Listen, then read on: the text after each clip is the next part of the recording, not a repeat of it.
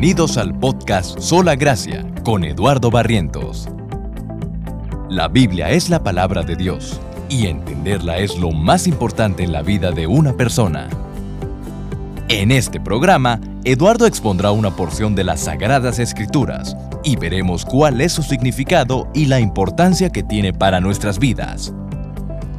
Lo invito a tomar una Biblia y acompañarnos.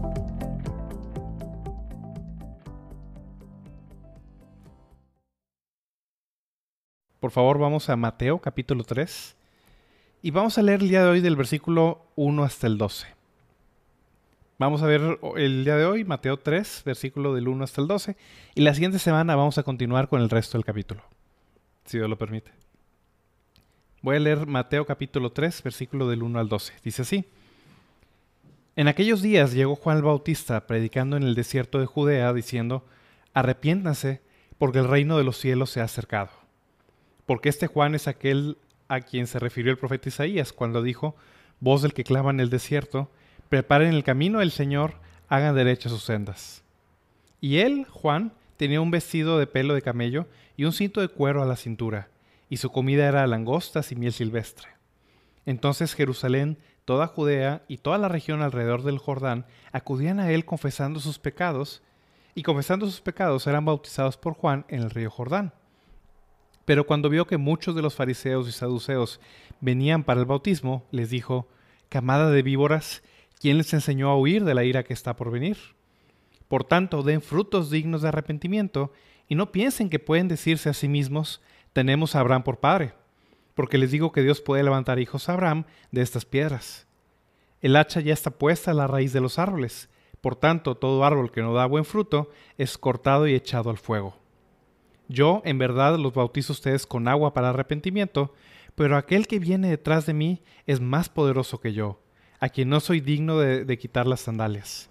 Él los bautizará con el Espíritu Santo y con fuego. El bieldo está en su mano y limpiará completamente su era, y recogerá su trigo en el granero, pero quemará la paja en un fuego que no se apagará.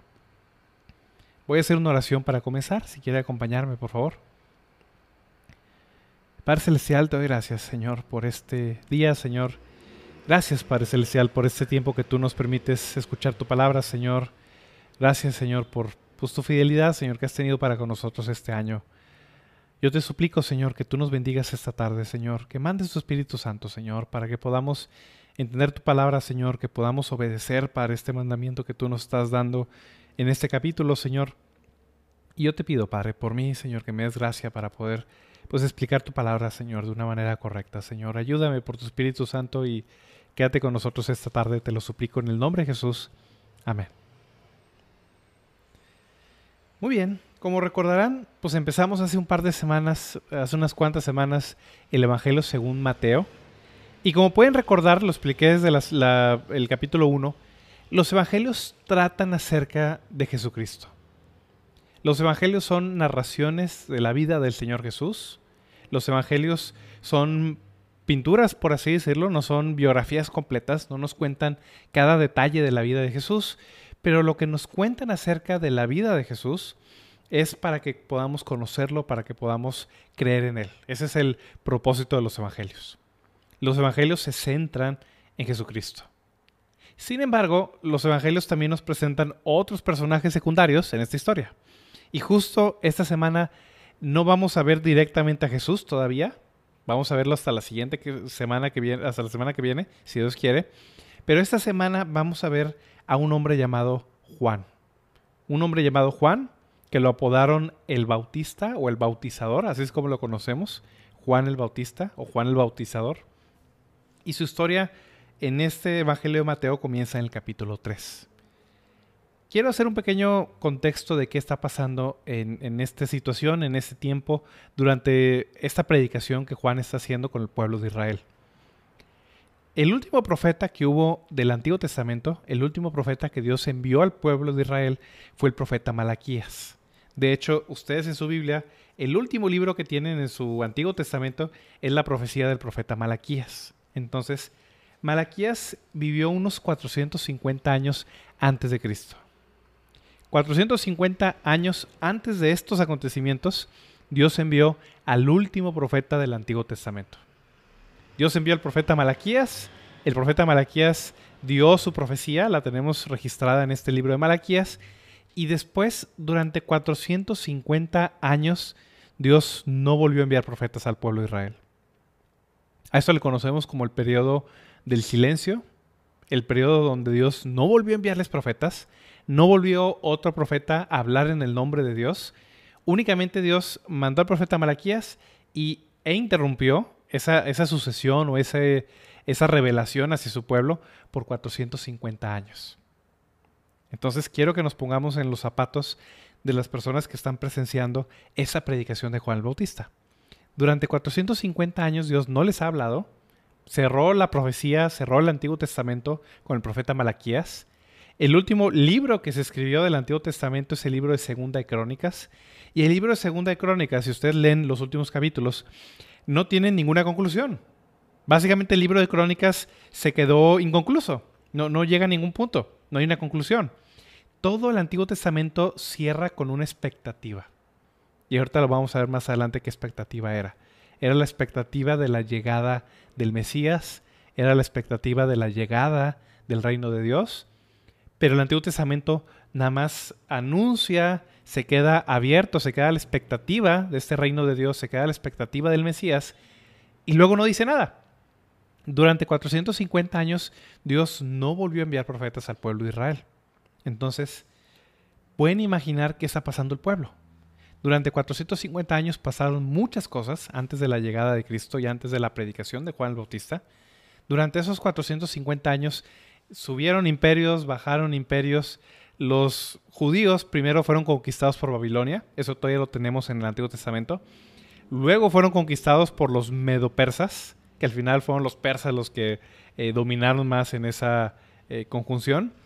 Luego, esto no, lo tenemos en el Antiguo Testamento, vinieron los griegos de Alejandro Magno y luego más adelante vinieron los romanos. Entonces, ya para esta época, los judíos habían pasado por cuatro dominios, por cuatro reinos extranjeros, por cuatro eh, imperios eh, paganos que los conquistaron. Y durante esos 450 años, desde los persas hasta esta época, en el tiempo de Jesús, que llegaron los romanos, Dios no les volvió a hablar. Entonces el pueblo está a la expectativa, está a la espera. Dios les había prometido un reino, Dios les había prometido que Él iba a regresar, Dios les había prometido que iba a enviar al Mesías y un silencio de parte de Dios por 450 años. Entonces, tenemos que entender eso para entender el dramatismo de lo que está pasando en este capítulo. Después de 450 años, una voz en el desierto rompe el silencio de parte de Dios. Y eso es justo lo que vemos en este capítulo. Vamos a ver en qué consiste. Vamos a leer primero el versículo 1 y 2. En aquellos días llegó Juan el Bautista predicando en el desierto de Judea, diciendo, arrepiéntanse porque el reino de los cielos se ha acercado. Después de 450 años de silencio, después de 450 años que Dios no volvió a enviar profetas, que Dios no volvió a enviar a nadie para hablarle a su pueblo, únicamente Dios les había dejado por la escritura para que ellos pudieran estudiarla y leerla, pero nada más. Después de esos 450 años, Dios rompe el silencio y Dios envía a un hombre llamado Juan. La historia de Juan y su trasfondo y su nacimiento lo podemos leer en el, Evangelio de Lucas. Está en Lucas capítulo 1, no voy a eh, leerlo esta tarde. Pero ya para este punto, Juan probablemente tiene entre 26 y 30 años era más o menos de la misma edad de Jesús, de hecho era seis meses aproximadamente mayor. Y para este momento, para este punto, Juan rompe el silencio de parte de Dios. Dice el versículo 1, en aquellos días, o sea, en aquella época, llegó Juan el Bautista predicando en el desierto de Judea. Aparentemente de la nada, en el desierto, en la soledad, se levanta una voz se levanta un hombre de parte de Dios predicando, volviendo a hablarle al pueblo de parte de Dios. ¿Cuál fue la predicación? ¿Cuál fue el mensaje que rompió ese silencio de parte de Dios? Dice el versículo 2, arrepiéntanse porque el reino de los cielos se ha acercado. Ese es el resumen del ministerio de Juan el Bautista. Ese es el resumen de su mensaje. Toda la predicación de Juan se puede resumir en esa oración. Arrepiéntanse porque el reino de los cielos se ha acercado. Vamos a ver primero la predicación de Juan. Si se fijan, esta oración tiene dos componentes. Tiene una orden, tiene un verbo, tiene un imperativo. Arrepiéntanse, es una orden, es una indicación. Y luego Juan da una razón. Arrepiéntanse es la indicación. Y luego les dice, porque el reino de los cielos se ha acercado. Juan les da una orden y luego les da una explicación. ¿Por qué tienen que hacer esto primero? Vamos a ver ambas cosas. Primero la orden. Juan dice, arrepiéntase. La primera palabra, después de 450 años de silencio de parte de Dios, la primera palabra que dice un profeta, que dice un hombre enviado por Dios al pueblo de Israel, después de este periodo de silencio, es la palabra arrepiéntase. Es una orden.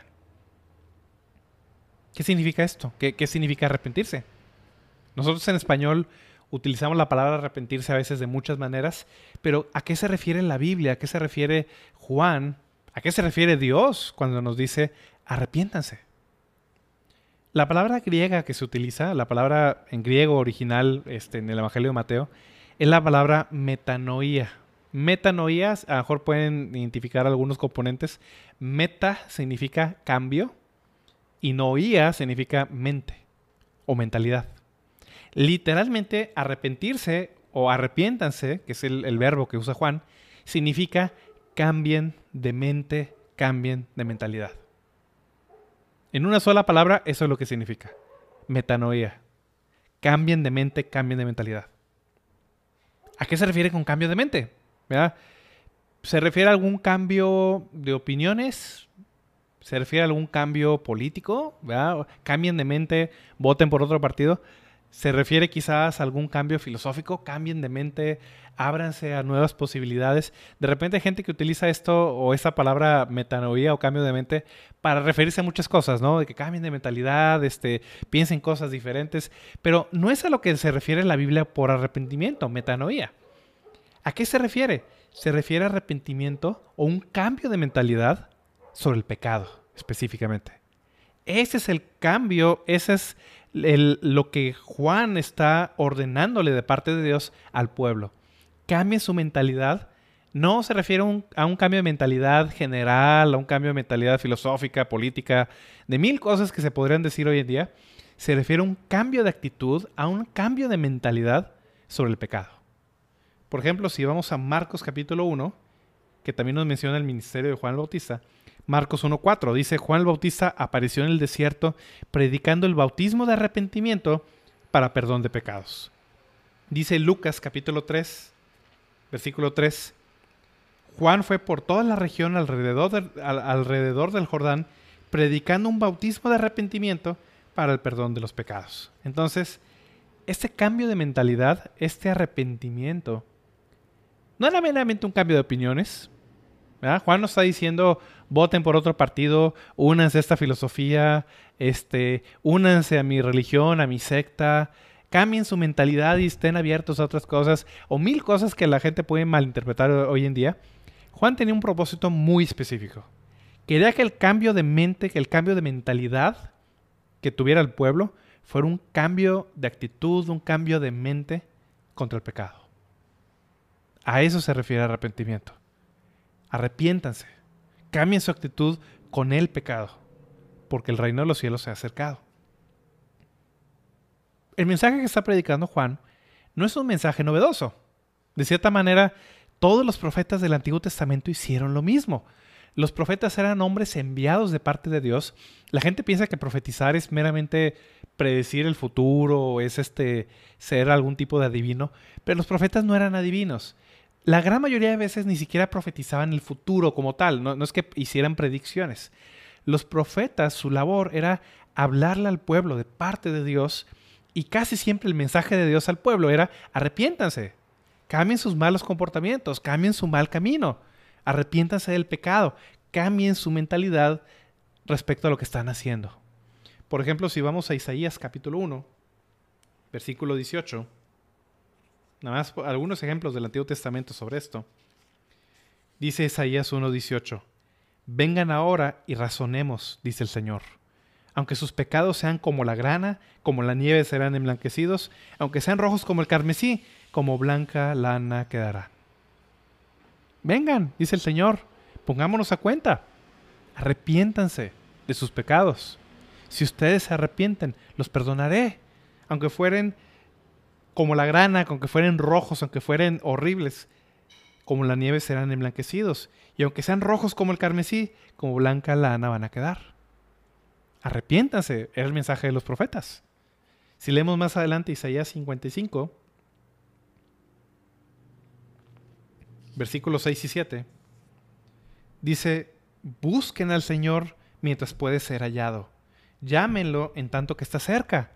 Abandone el impío su camino y el hombre malvado sus pensamientos y vuelvas al Señor, que tendrá de él compasión, al Dios nuestro que será amplio en perdonar.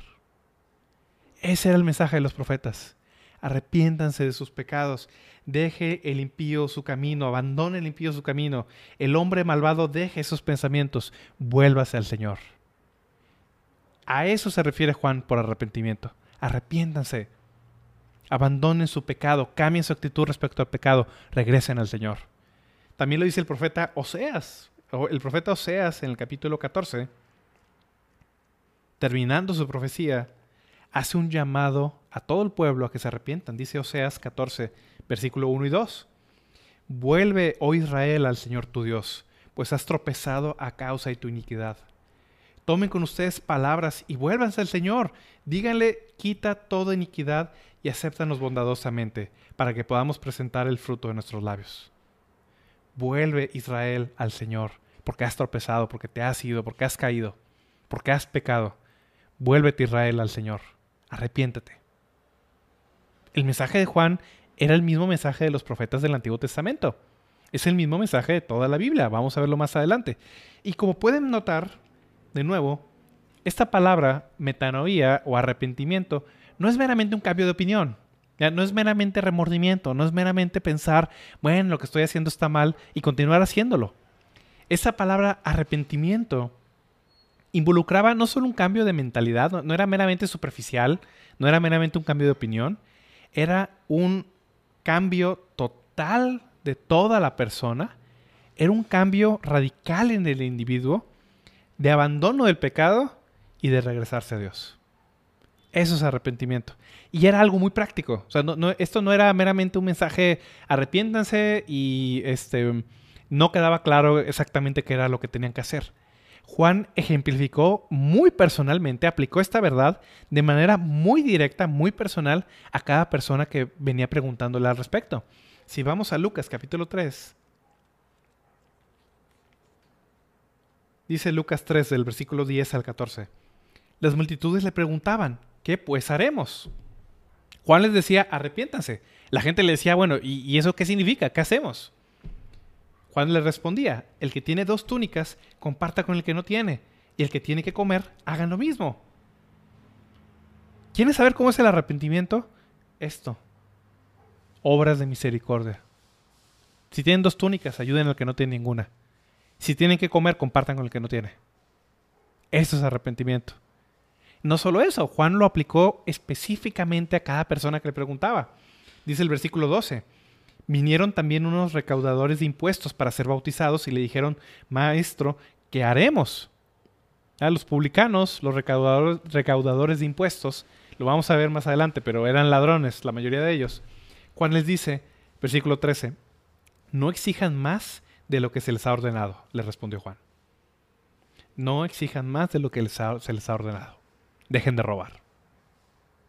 Para un recaudador de impuestos, el arrepentimiento era algo muy práctico. A ver, publicano, ¿te quieres arrepentir? Deja de robar. Únicamente pide el impuesto que se, que se te está exigiendo, nada más.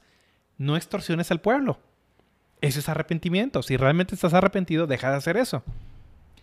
¿De qué otra manera era arrepentirse? Versículo 14. También algunos soldados le preguntaban, ¿y nosotros qué haremos? A nadie quiten dinero por la fuerza, les dijo, ni a nadie acusen falsamente y conténtense con su salario. Para el soldado romano, Juan aplicó la misma verdad de arrepentimiento a su situación específica. Juan le dice a los soldados, a nadie quiten dinero por la fuerza, no extorsionen a nadie. No se aprovechen de su autoridad, como a veces lo hace la autoridad muchas veces, los policías o los tránsitos. Muchos, no todos, varios de ellos hacen esto. Utilizan su autoridad de mala manera. Juan les dice a los soldados romanos, no lo hagan, no extorsionen al pueblo. También les dice, no acusen a nadie falsamente, déjense de chismes, déjense de calumnias. Y además, conténtense con su salario. ¿Quieren saber cómo es el arrepentimiento para un soldado? Tienen que hacer esto. Lo mismo es para ti y para mí. Este mandamiento de arrepentimiento, arrepiéntanse, tiene que ser aplicado a tu vida y a la mía. Tú no eres un publicano, probablemente, a menos que trabajes en el SAT. No eres un, probablemente no eres un soldado o un policía. Sí, sí, bueno, esto también es para ti. Pero si no eres un soldado, no eres un policía, a lo mejor no eres un publicano, el arrepentimiento va a tomar una faceta específica en tu vida. ¿Qué estás haciendo que no le agrada a Dios? ¿Qué pecado estás cometiendo? ¿Estás robando algo? ¿Estás viendo algo que no deberías? ¿Estás yendo a lugares que no deberías? ¿Estás teniendo actitudes egoístas? Mil cosas, podemos repasar cada lista de pecado. El arrepentimiento se va a ver diferente de persona a persona, pero es la misma actitud. Arrepiéntase cambien su manera de pensar y no solo eso, cambien su actitud, cambien su vida, cambien sus acciones respecto al pecado. Arrepentirse es abandonar el pecado y regresarse hacia Dios. Ese era el mensaje de Juan. Arrepiéntanse. Metanoía. La pregunta, o más bien lo que continúa es, ok, ¿por qué la urgencia? Arrepentirse no era nada nuevo. Era lo mismo que los profetas habían dicho desde el Antiguo Testamento arrepiéntanse. Pero Juan tenía algo diferente que los profetas del Antiguo Testamento no tenían. Juan les dice, arrepiéntanse, como lo dijo Isaías, como lo dijo Oseas, como lo dijo Jeremías, como lo dijo Ezequiel, como todos los profetas dijeron. Pero Juan tenía una razón muy especial, muy urgente. Arrepiéntanse porque el reino de los cielos se ha acercado. Literalmente, el reino de los cielos ya está a la puerta. Está aquí a la vuelta de la esquina. Ya casi está llegando el reino de los cielos. Arrepiéntase. ¿Cuál es la razón? Otra vez, el reino de los cielos se ha acercado. ¿Qué es eso? ¿Qué es el reino de los cielos? Volteamos hacia arriba y vemos los cielos, o el cielo. ¿A qué se refiere con que el reino de los cielos ya llegó? ¿El, cielo bajó? ¿Qué, ¿Qué está sucediendo? Esta frase, el reino de los cielos, o los cielos para un judío, Perdón. Para un judío, los cielos, esa expresión, el cielo o los cielos, es una expresión para referirse a Dios. Es una manera, es un sinónimo de referirse a Dios. A veces no decían Dios, a veces decían el cielo. Por ejemplo, si vamos a Lucas capítulo 15, nada más para, explicarlo un poco. Lucas capítulo 15, versículo 18 dice el hijo pródigo, me levantaré e iré a mi padre y le diré, Padre, he pecado contra el cielo y ante ti. Dice el versículo 21. Y el, y el hijo le dijo, Padre, he pecado contra el cielo y ante ti. Ya no soy digno de ser llamado hijo tuyo. El cielo, como pueden ver, es un sinónimo de Dios. A veces los judíos por respeto no mencionaban el nombre de Dios o no lo usaban este, no querían usarlo de una manera respetuosa, de una manera este, que no fuera estrictamente necesaria. Entonces, muchas veces los judíos utilizaban el cielo como un sinónimo de Dios. En lugar de decir he pecado contra Dios, decían he pecado contra el cielo.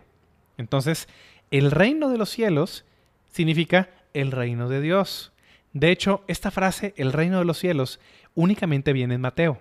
No viene en Marcos, sino viene en Lucas. Cuando Marcos y cuando Lucas reportan el mismo mensaje de Juan el Bautista y el mensaje de Jesús, no utilizan la frase reino de los cielos, utilizan la frase el reino de Dios. Marcos y Lucas fueron escritos para una audiencia gentil, para no judíos. Entonces, para un no judío, hablarle de los cielos no, no es algo que ellos usaran, no, es una expresión que ellos entendieran. Marcos y Lucas reportan el reino de Dios, es algo que un, que un gentil puede entender. Pero los judíos que usaban esta expresión, el reino de los cielos o los cielos para referirse a Dios, Mateo utiliza la misma frase para hablar de lo mismo, el reino de Dios. De hecho, si vamos a Mateo 19, 23, ahí mismo Mateo 19, 23 y 24.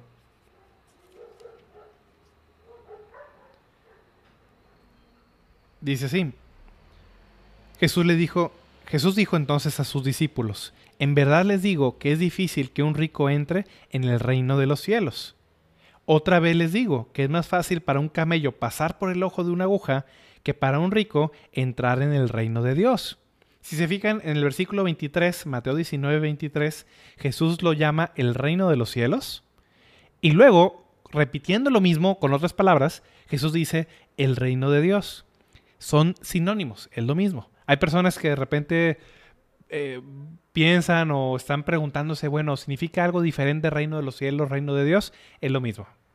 En Mateo, reino de los cielos, reino de Dios se utiliza de manera intercambiable como sinónimo. Jesús lo utiliza de esa manera. Y en Marcos y en Lucas utilizan la frase el reino de Dios. Entonces es lo mismo. A eso se refiere reino de los cielos. Reino de los cielos es lo mismo que reino de Dios. La pregunta es, ¿por qué si lo cambiamos a estas palabras, ¿por qué el arrepentimiento era una respuesta adecuada a la llegada del reino de Dios o el reino de los cielos? ¿Qué tiene que ver el reino de los cielos o el reino de Dios con el arrepentimiento? ¿Qué, tienen en común? ¿Por qué la llegada o la cercanía del reino de los cielos o del reino de Dios tenían que producir arrepentimiento en las personas? ¿Qué tiene que ver? Dios había prometido en el Antiguo Testamento que Él iba a regresar con su pueblo. Lo vamos a leer ahorita en unos minutos en Isaías 40, del 1 al 5. Pero Dios había profetizado que Él iba a regresar con su pueblo, que Dios iba a establecer su reino en este mundo, en esta tierra. Si leen Daniel capítulo 2, por ejemplo, Daniel eh, interpreta el sueño de Nabucodonosor, donde los reinos de la tierra se levantan con esta estatua hermosa, pero llega una piedra dice que era una piedra no cortada con mano, era una piedra natural, por así decirlo, que llega, derrumba la estatua y luego esa piedra crece hasta ser una montaña que llena toda la tierra. Daniel dice que la estatua era un sinónimo, era un símbolo de los reinos de la tierra. Se levantó imperio tras imperio tras imperio y así es hasta nuestros días. Se levanta una nación, luego se levanta otra y hacen guerra y gana una, pierde otra y se repite el mismo ciclo una y otra vez. Pero un día Dios había prometido que Él iba a establecer un reino no artificial, no hecho con manos, no como la estatua hecha por seres humanos. Este reino era simbolizado con una piedra, que esa piedra derrumbaría este reino, esta serie de reinos, esta estatua de reinos humanos, y eventualmente esta piedra crecería tanto que cubriría toda la tierra. Entonces, varias profecías del Antiguo Testamento se refieren a esto al reino de Dios, al reino de los cielos. Que Dios iba a venir, a regresar con su pueblo, que Dios iba a establecer un reino donde la justicia, donde la paz iban a reinar y donde todos los malvados, todos estos imperios paganos iban a recibir su merecido. Eso era lo que el Antiguo Testamento profetizaba. Entonces, lo vamos a ver más a detalle en Isaías 40, más adelante. Pero esta es la razón que les está diciendo Juan. Arrepiéntanse en sus pecados, porque el reino de los cielos se ha acercado. El reino de los cielos está cerca. El reino de Dios está a punto de llegar. La respuesta que ustedes, deben tener es arrepentimiento. Ese era el mensaje de Juan. Una orden, arrepiéntanse y una explicación. Porque el reino de los cielos está cerca o se ha acercado.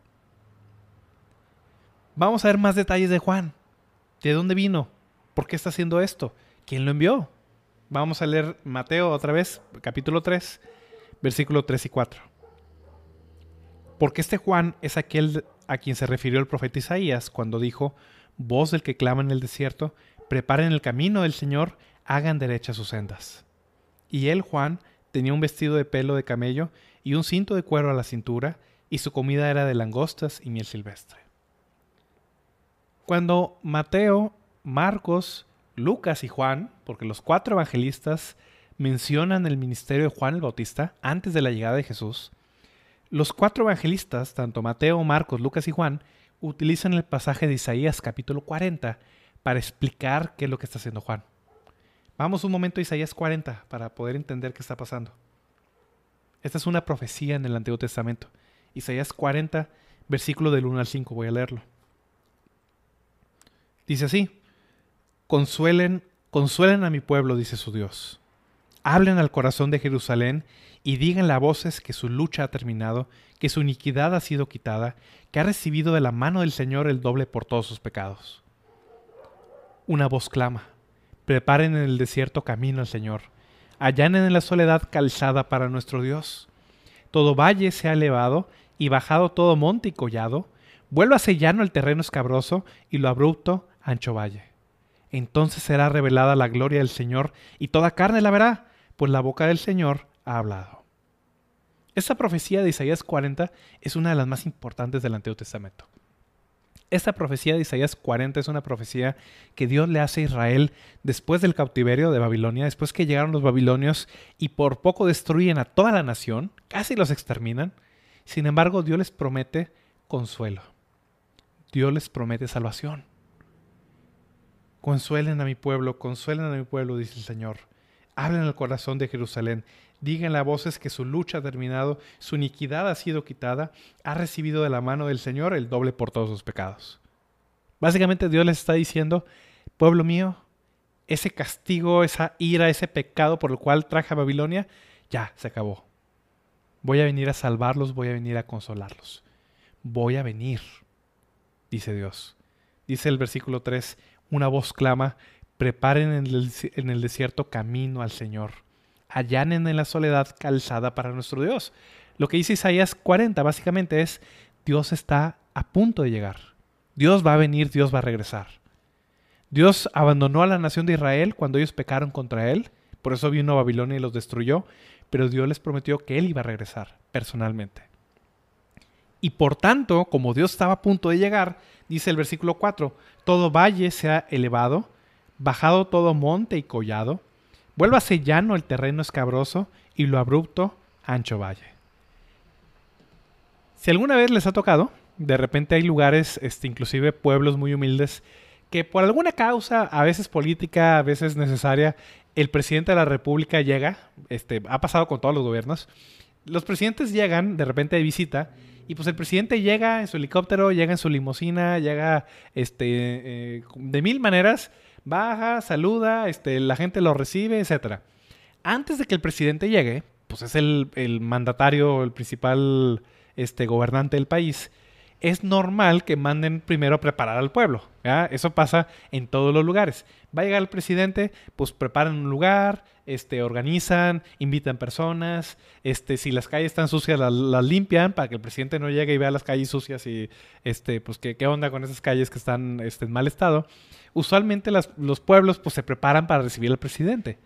Muchas veces sucede que entre más humilde es el pueblo, pues más se preparan, quieren dar una buena impresión, porque el presidente no llega todos los días. Entonces, con mayor razón, cuando se anuncia la llegada de Dios hacia el pueblo, Isaías 40 dice, Dios va a regresar, prepárense. La indicación que dice Isaías 44 es, todo valle se ha alzado, todo monte y collado bájese. Dice, vuélvase llano el terreno escabroso y lo abrupto ancho valle. Básicamente es como si Dios fuera a venir a este pueblo y no hay camino. Hay monte, hay, si ustedes van en el monte ven este, acantilados, hay piedras, hay montañas y luego hay un valle este, súper profundo. No se, puede, no se puede llegar de esa manera, no puedes llegar en automóvil. Es como si Dios les estuviera diciendo, para que yo pueda llegar, tienen que hacerme una carretera. El valle tiene que subir, el monte tiene que bajar, lo áspero tiene que allanarse, lo que está chueco tiene que enderezarse. Básicamente Dios les está diciendo, voy a llegar, mal les vale que ustedes estén listos. ¿Qué era lo que el pueblo tenía que arreglar? Su pecado. Dios estaba a punto de regresar. El pueblo tenía que arrepentirse, tenía que resolver el problema del pecado para que Dios no viniera y los agarrara desprevenidos. Ese es el mensaje de Juan. Por eso vino. Él es esa voz, dice Mateo capítulo 3. Él es esa voz, de él habló el profeta Isaías, diciendo, voz del que clama en el desierto, preparen el camino del Señor, hagan derechas sus sendas. Dios está a punto de llegar. Prepárense, arrepiéntanse. Por eso Dios envió a Juan. Juan vino a ser el que iba a preparar el camino, como vamos a ver más adelante, a Jesús. Jesús era Dios regresando con su pueblo. Lo vimos en Mateo capítulo 1. Jesús es Emanuel, Dios con nosotros. Dios iba a regresar con su pueblo, iba a estar con ellos, iba a visitarlos, iba a vivir con ellos. Para que el pueblo estuviera listo para recibir a Jesús, Juan tenía que prepararlos. Prepárense. Dice el capítulo, dice Mateo 3, 4. Juan tenía un vestido de pelo de camello, un cinto de cuero alrededor de la cintura, su comida era langostas y miel silvestre. Este no era un hombre delicado, no era un hombre este fino, no era un hombre este eh, sofisticado. Juan Bautista era un hombre rudo. Era un hombre totalmente dedicado, austero, entregado totalmente a esta misión. Para eso nació. Para preparar el camino a Jesús. ¿Cuál fue la respuesta del pueblo para con él? Dice el versículo 5. Entonces Jerusalén, toda Judea y toda la región alrededor, del Jordán acudían a él confesando y confesando sus pecados eran bautizados por Juan en el río Jordán. 450 años, lo vuelvo a repetir. Durante 450 años el pueblo no había tenido ningún profeta. Estaban ansiosos, estaban dispuestos, estaban a la expectativa. Lo único que tenían eran las escrituras del Antiguo Testamento que estaban inconclusas, que anunciaban que un día Dios iba a regresar y se quedaban ahí. Finalmente, en medio del desierto, aparentemente de la nada, llega Juan y empieza predicando el arrepentimiento y empieza anunciando la llegada del reino de los cielos. El reino de los cielos, el reino de Dios, está a la vuelta de la esquina, está llegando. Prepárense. ¿Cómo responde la gente? Dice el versículo 5 que de Jerusalén, de Judea, de toda esa región alrededor del Jordán, venía la gente a escucharlo. La gente, la respuesta de la gente en general era bastante positiva. Multitudes de personas vinieron, probablemente en curiosidad al inicio y después en verdadero arrepentimiento, confesando sus pecados. Juan empezó a ser muy popular en el pueblo. Tanto que inclusive los enemigos de Juan, como vamos a ver más adelante, tenían miedo de hacerle algo simplemente porque el pueblo lo tenía como un profeta. Herodes, que era el gobernante de esa región, no quería hacerle daño por lo mismo, tenía miedo que el pueblo se le fuera a rebelar.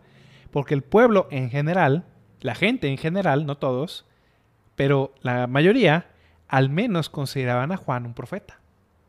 Estaban de acuerdo, reconocían que él había sido enviado por Dios y que el mensaje que Juan les predicaba era el mismo mensaje de los profetas, simplemente ahora con la urgencia de que el tiempo de Dios eh, digo, que el reino de Dios estaba cercano. Entonces, llegaba la gente de toda esta región, inclusive de la capital. Juan predicaba en el desierto, a las afueras, entonces la gente tenía que caminar cierta distancia para venir con él. Y dice que ellos, confesando sus pecados, eran bautizados por Juan. Más adelante vamos a ver el tema del bautismo, no lo voy a ver hoy, si Dios quiere lo veremos la siguiente semana, pero el bautismo básicamente era una señal o era un reconocimiento público de ese arrepentimiento que ellos tenían. Básicamente eso era.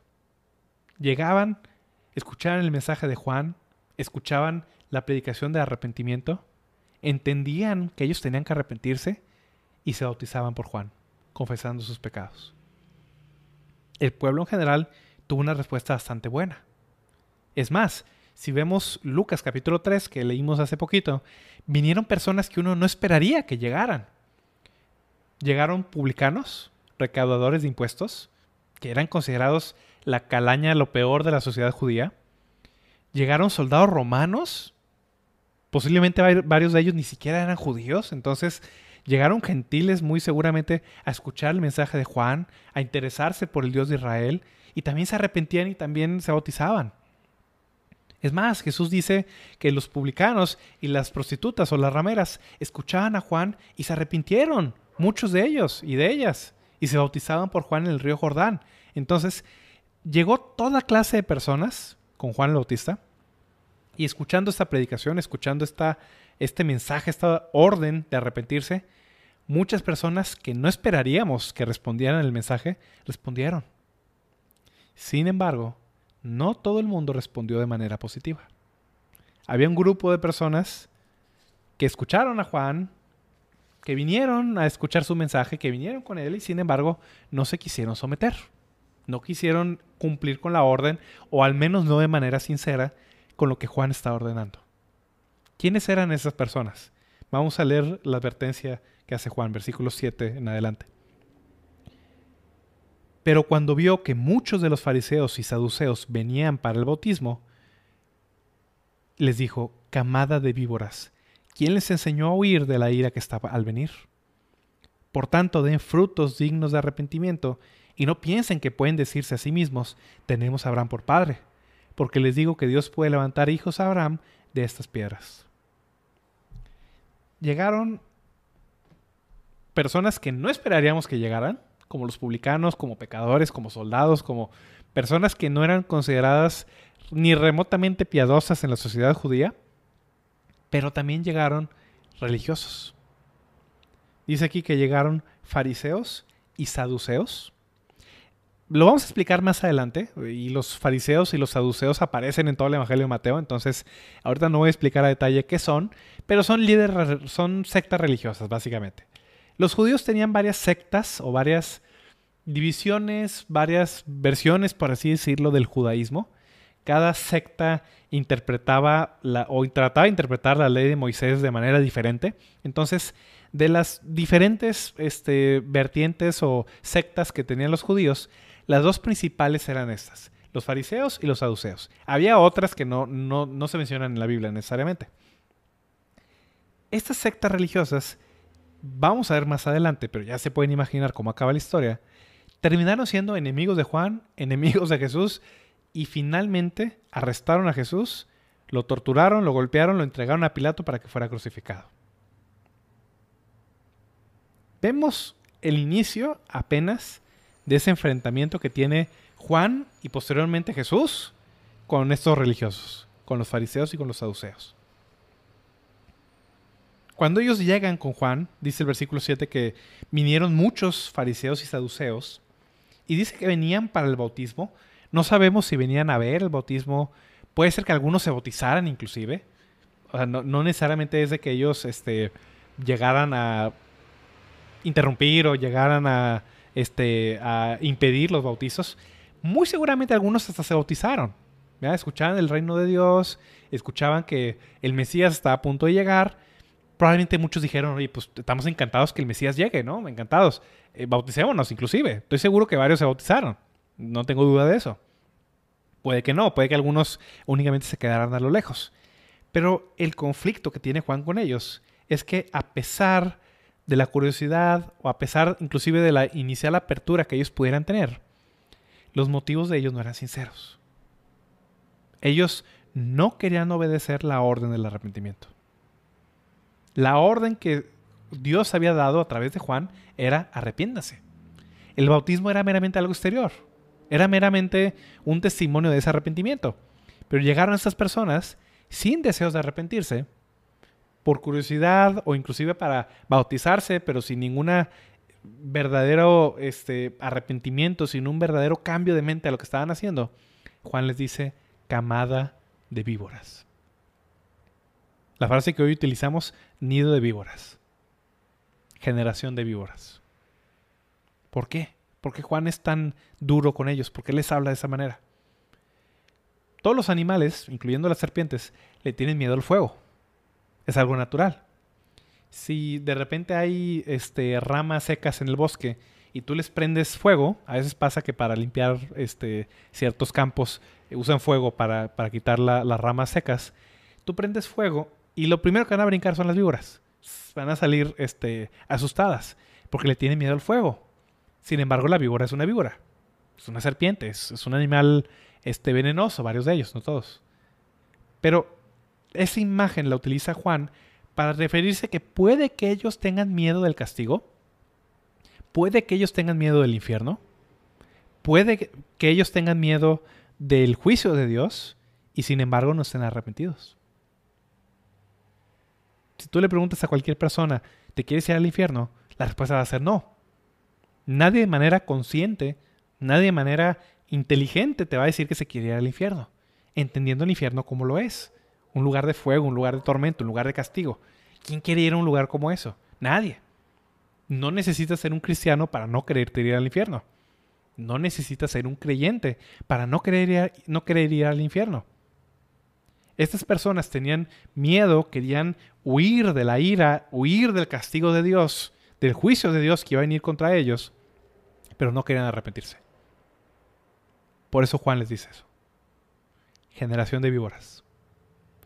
No dejan de ser víboras porque le tengan miedo al fuego. ¿Quién les enseñó a huir de la ira que vendrá? ¿De ¿Por qué piensan ustedes que van a huir de la ira venidera? Juan los enfrenta a algo muy fuerte que ellos tenían, falsa esperanza. ¿No les ha tocado, a lo mejor les tocó de niños o han visto a niños jugar? Bueno, hoy en día no sé si los niños hacen eso, pero antes que no había computadoras, pues sales a jugar y los niños a veces se suben al árbol, ¿no? Es, algo común de niño. Todos intentamos alguna vez subirnos a algún árbol, es algo común. Pero puede ser que a ustedes les ha pasado o hayan visto que a alguien le pase, que de repente cuando el niño se está subiendo al árbol, se apoya, ya sea con la, con la mano o con el pie, en alguna rama suelta. De repente hay árboles que no están hechos para trepar, hay árboles muy frágiles, hay árboles que la madera está débil, inclusive este, hay árboles que ya están muertos o están podridos y parece que el árbol es muy fuerte porque está muy grueso, pero cuando te paras sobre el árbol, de repente el tronco empieza a desquebrajarse y te caes. Te puedes dar un buen golpe, te puedes matar, inclusive, dependiendo de la altura. Ellos tenían una falsa esperanza, de la misma manera que a veces uno se puede agarrar una rama rota. Piensa uno que la rama te va a sostener, te, te sostienes con tu peso en ella y la rama se, se rompe y te caes. Lo mismo tenían estos hombres, una falsa esperanza. ¿Cuál era la falsa esperanza que ellos tenían? Versículo 9. No piensen que pueden decirse a sí mismos, tenemos a Abraham por padre. ¿Cuál era la excusa? ¿Cuál era la falsa esperanza? ¿Cuál era la ramita en la que ellos se apoyaban? Somos hijos de Abraham. Somos judíos. Somos el pueblo de Dios. Nacimos aquí. Y además somos lo mejor de los judíos, somos religiosos, somos personas íntegras, somos este, eh, fariseos o saduceos, la secta que tú quieras. Eran hombres religiosos, eran hombres eh, que están orgullosos de su herencia judía, y ellos pensaban que nada más por eso ya la tenían en automático ganada. Por favor, Dios es el Dios de los judíos, decían ellos. Dios va a llegar, va a echar fuera a los romanos, va a echar fuera a los paganos y a nosotros nos va a dejar entrar, obviamente. Dios está muy contento con nosotros, no con aquellos, con nosotros sí. Juan destroza, quiere enfrentarlos, que esa esperanza que ellos tienen es una falsa esperanza. No piensen que por ser hijos de Abraham ya la tienen resuelta. Sí, Dios le hizo promesas a Abraham. Y Dios las va a cumplir aunque tenga que hacerle hijos de las piedras. No los necesito ustedes. Si ustedes no son como Abraham, si ustedes no se arrepienten, no son hombres de fe como lo fue Abraham, la bendición de Abraham no va a venir sobre ustedes. No piensen dentro de ustedes mismos, tenemos a Abraham por padre, porque Dios puede levantar hijos a Abraham aún de las piedras. Y Juan les hace una última advertencia. Dice el versículo 10, el hacha ya está puesta a la raíz de los árboles. Por tanto, todo árbol que no da buen fruto es cortado y echado al fuego. No solo dice el reino de Dios está cercano, también dice el hacha también está cerca. Ahora la, metáfora que utiliza Juan es un árbol que lo van a cortar y el hacha ya empezaron a cortar el tronco. No va a faltar mucho para que el hacha termine de destrozar el tronco y que se caiga el árbol. Juan les está diciendo, Fariseos, saduceos, ustedes son ese árbol. Ya el hacha ya está puesta al pie del árbol. Ya los están talando en este momento, mientras estamos hablando. El juicio viene. Dice, por tanto, versículo, versículo 10, todo árbol que no da buen fruto es cortado y echado al fuego. La llegada del reino de Dios era una llegada para salvación de los que se arrepentían, pero era también una llegada en juicio de aquellos que no se querían arrepentir. Ustedes están muy tranquilos porque Dios está a punto de llegar. Deberían tener miedo. Los tranquilos, aquellos que pueden estar confiados, son aquellos que se arrepienten. Si ustedes no se arrepienten, no estén confiados, tengan miedo.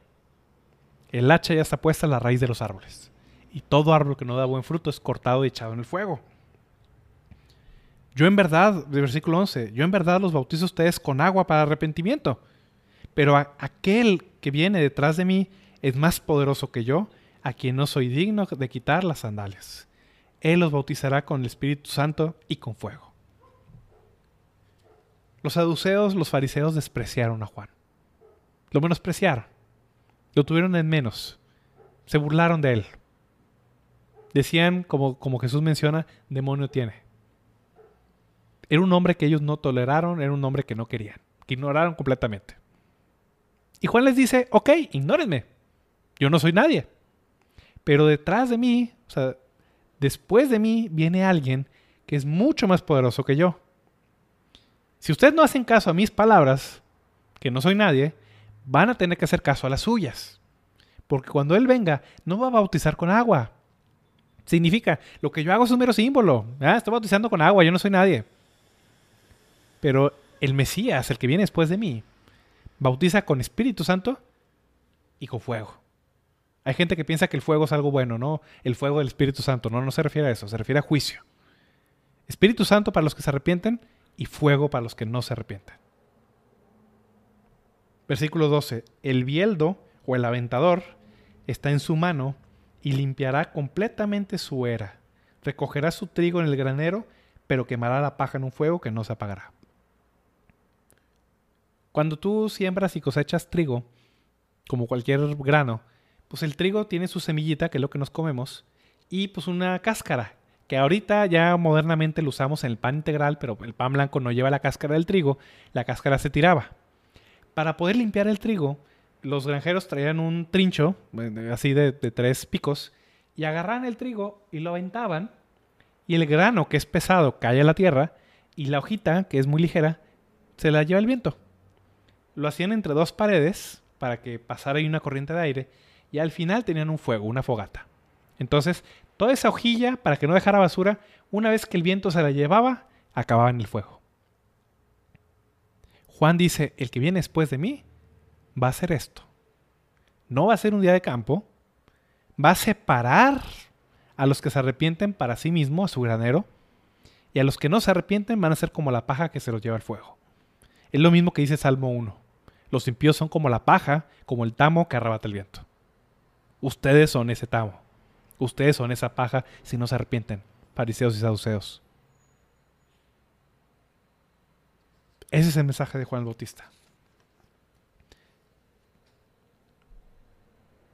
Para terminar, vamos a ver a continuación, la siguiente semana, si Dios quiere, a Jesús, aquel de quien habló Juan. Pero quiero detenerme en este mensaje. El mensaje de Juan Bautista es el mismo mensaje que predicó Jesús. De hecho, en Mateo 4:17, Jesús dice, dice, desde entonces Jesús comenzó a predicar, arrepiéntanse porque el reino de los cielos se ha acercado. El mismo mensaje de Juan, es el mismo mensaje del Antiguo Testamento, también lo predicó Jesús y también lo predicaron los apóstoles. Si leemos en Hechos capítulo 2, versículo 38. Entonces Pedro les dijo, arrepiéntanse y sean bautizados cada uno de ustedes en el nombre de Jesucristo para perdón de sus pecados y recibirán el don del Espíritu Santo. Entonces, el mensaje de Juan no era meramente para los judíos, no era meramente para esa época. El mensaje de Juan no es un mensaje antiguo en el sentido de que ya esté caducado, no es un mensaje eh, que no tenga validez hoy en día. El mensaje de Juan Bautista, que es el mismo mensaje de Jesús, que es el mismo mensaje de los apóstoles, es el mismo mensaje para ti y para mí. Con una diferencia. Juan decía, va a venir pronto, está a punto de llegar, el que viene después de mí, o sea, lo veía futuro. Sin embargo, con la llegada, con la muerte, con la resurrección de Jesús, ahora los apóstoles predicaban hacia atrás. Ya no decían un día va a llegar. Dice Hechos 2.36. Sepa pues con certeza toda la casa de Israel que este Jesús a quien ustedes crucificaron, Dios lo ha hecho Señor y Cristo. Ya no es hacia adelante, ahora es hacia atrás. El rey ha llegado. Este Jesús a quien ustedes mataron, Dios lo resucitó de los muertos. Él es Señor y Cristo. Arrepiéntanse cada uno de ustedes. Este mensaje es para ti y para mí. El apóstol Pablo decía, en este momento Dios ordena a todos los hombres en todo lugar que se arrepientan, por cuanto Él ha establecido un día en que juzgará al mundo con justicia. Hechos 17:30. Dios ordena a todos los hombres en todo lugar que se arrepientan. A ti y a mí nos está ordenando que nos arrepintamos. ¿Es opcional el arrepentimiento? No. El arrepentimiento es una sola vez en la vida. Ya me arrepentí hace 20 años. Ya no me tengo que arrepentir. No. Esta palabra arrepentirse es un, es un verbo continuo. O sea, esténse arrepintiendo, podríamos traducirlo así. Es más, me gusta cómo Martín Lutero lo escribió. La primer tesis de las 95 tesis de Martín Lutero decía, cuando nuestro Señor y Maestro Jesucristo dijo, arrepiéntanse, se refería a que toda la vida del creyente debe ser de arrepentimiento. A eso se refiere la escritura. El arrepentimiento no es opcional, el arrepentimiento no es este, una vez, este, quizás en el pasado, eh, ya se acabó. El arrepentimiento es un estilo de vida de todos los creyentes. El arrepentimiento es para ti. Puede que tú seas como los fariseos y saduceos. Puede que tú tengas tu falsa confianza en algo. Puede que tengas una falsa esperanza en tu religión. Puede que tú digas, no, es que yo soy muy religioso, voy a misa todos los domingos, voy a la iglesia, voy al servicio, hago esto. No te están preguntando eso.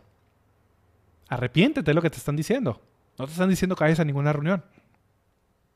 No te están diciendo, haz estas obras, haz lo otro. Arrepiéntete. No te están diciendo, si perteneces a tal familia o tal nacionalidad, este, con eso es suficiente. Arrepiéntete. Si estás confiando en una ramita rota, en una falsa esperanza para salvarte, esa rama se va a romper y va a ser muy tarde cuando te des cuenta. El hacha está puesta a la raíz de los árboles. Todo árbol que no da buen fruto, toda persona que no tiene estos frutos de arrepentimiento, va a ser cortado y echado en fuego. El día del juicio viene. Si tú no has recibido al Señor Jesucristo, si tú no has confiado en Él, de nuevo, arrepentimiento no es meramente dejar de cometer un pecado en específico, es darle la espalda al pecado para ir hacia Dios, para ir corriendo hacia Dios. Si tú no lo has hecho, este es el momento en que lo puedes hacer. Arrepiéntete de tus pecados. Cree en el Señor Jesucristo. Él vino a buscar y a salvar a lo que se había perdido. Y si tú estás perdido, Él vino a salvarte. Arrepiéntete de tus pecados. Confía en Él. Y Él te va a salvar. Voy a orar para terminar. Padre Celestial, Señor, qué mensaje tan poderoso, Señor, el de tu palabra, Señor. Qué, qué orden, Señor, nos das, Padre, después de tantos años de silencio, Señor. Das el mismo mensaje una y otra vez a todos los hombres, Señor, que nos arrepintamos, Padre.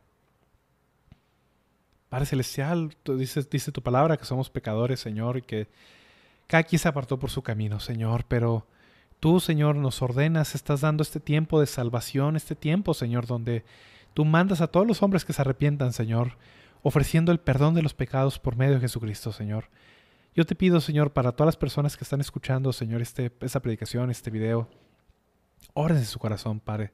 Si hay alguno que no se ha arrepentido todavía, que no ha aceptado a Cristo, Señor, que están quizás queriendo huir del fuego, Señor, pero no quieren arrepentirse, Señor, dales arrepentimiento para conocer la verdad, Señor. Yo te pido, Padre, por los creyentes que están escuchando esto, por mí, Padre, especialmente, Señor, danos un espíritu, danos, Señor, un estilo de vida de arrepentimiento, Señor, que podamos darle la espalda al pecado e ir corriendo hacia ti siempre, Señor. Obra, Padre, en nuestra vida y perdónanos, Padre, por todas nuestras faltas. Te lo suplico en el nombre de Jesús. Amén.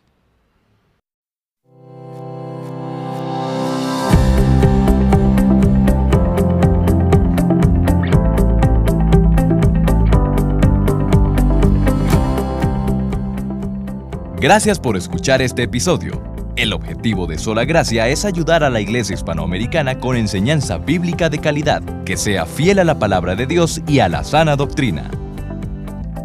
Si este programa te fue de bendición, puedes compartirlo a tus amigos, familiares o compañeros de trabajo a través de WhatsApp, Twitter o Facebook.